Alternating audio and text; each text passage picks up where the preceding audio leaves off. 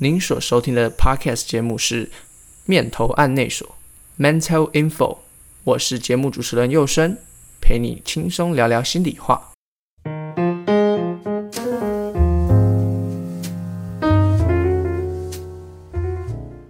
Hello，大家好，欢迎来到第二集的《面头案内所》（Mental Info）。今天我们要来讲的是注意力不足过动症 （ADHD）。过动症也是在我们求学阶段、成长的过程常常听到的名词。那那些人可能是班上比较活泼或者是没法专心的人，我们会觉得他很奇怪，他是个怪人，我们不要跟他交朋友。那有时候我们跟他聊天的时候，也会被打断，或是他精神就会飘到不知道哪里去。所以，我们今天就来聊聊常常陪我们相处的过动症吧。首先要跟大家推荐的是一部影集。是你的孩子不是你的孩子，其中一集叫《必须过动》，里面的女主角那是一个小小女孩，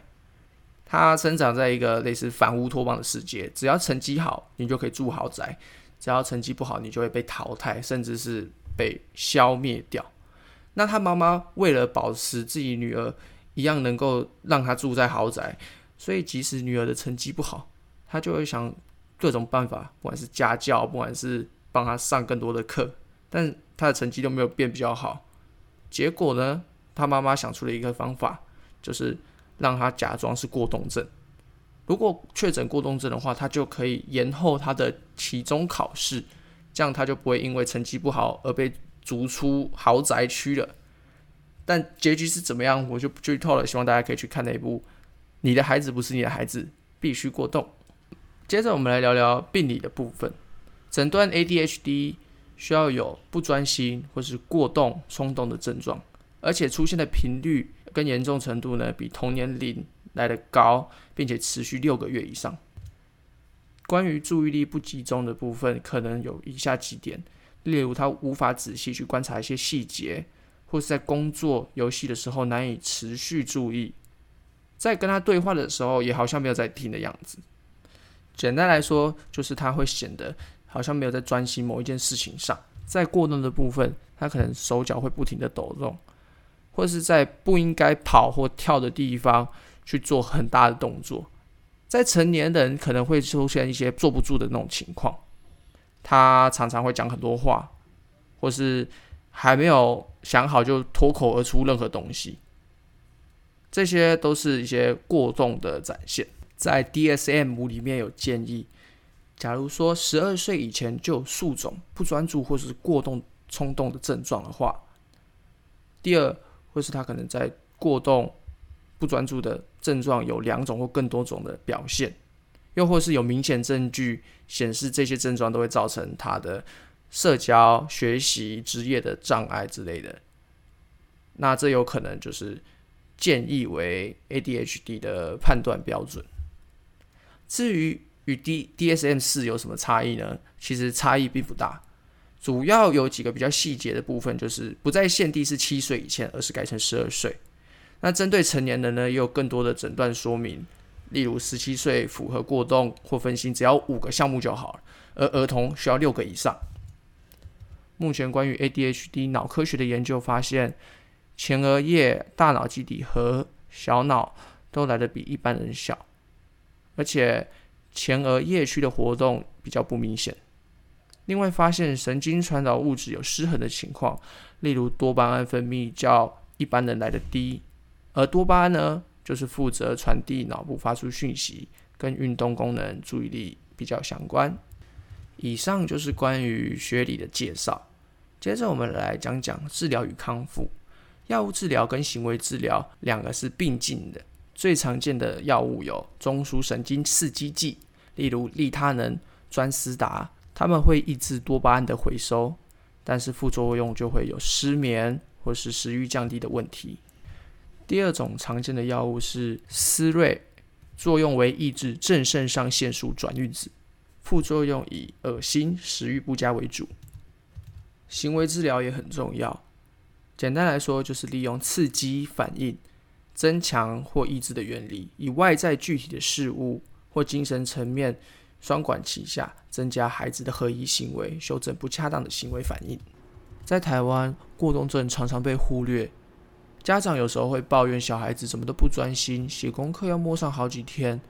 他常常坐不住，非常好动，上老师的课也没有很认真，而且常被老师或同学抱怨，非常的顽皮。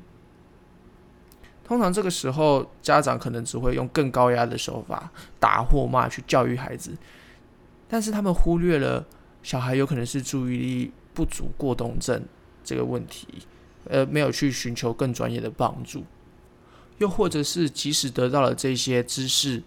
也害怕会被贴上一些精神疾病的标签，而不愿意让小孩子去看医生。如果不适时的关切跟给予照顾的话，那他有可能会慢慢变成无法适应家庭及学校的小孩，可能会做出许多不良或是反社会的行为。另外，根据研究，也有三分之一会在长大的时候可能变成躁郁症或者忧郁症等情况。因此，过动症不应该被轻忽。如果觉得家里小孩子可能有一些问题的时候，其实就应该去寻找更专业的帮助，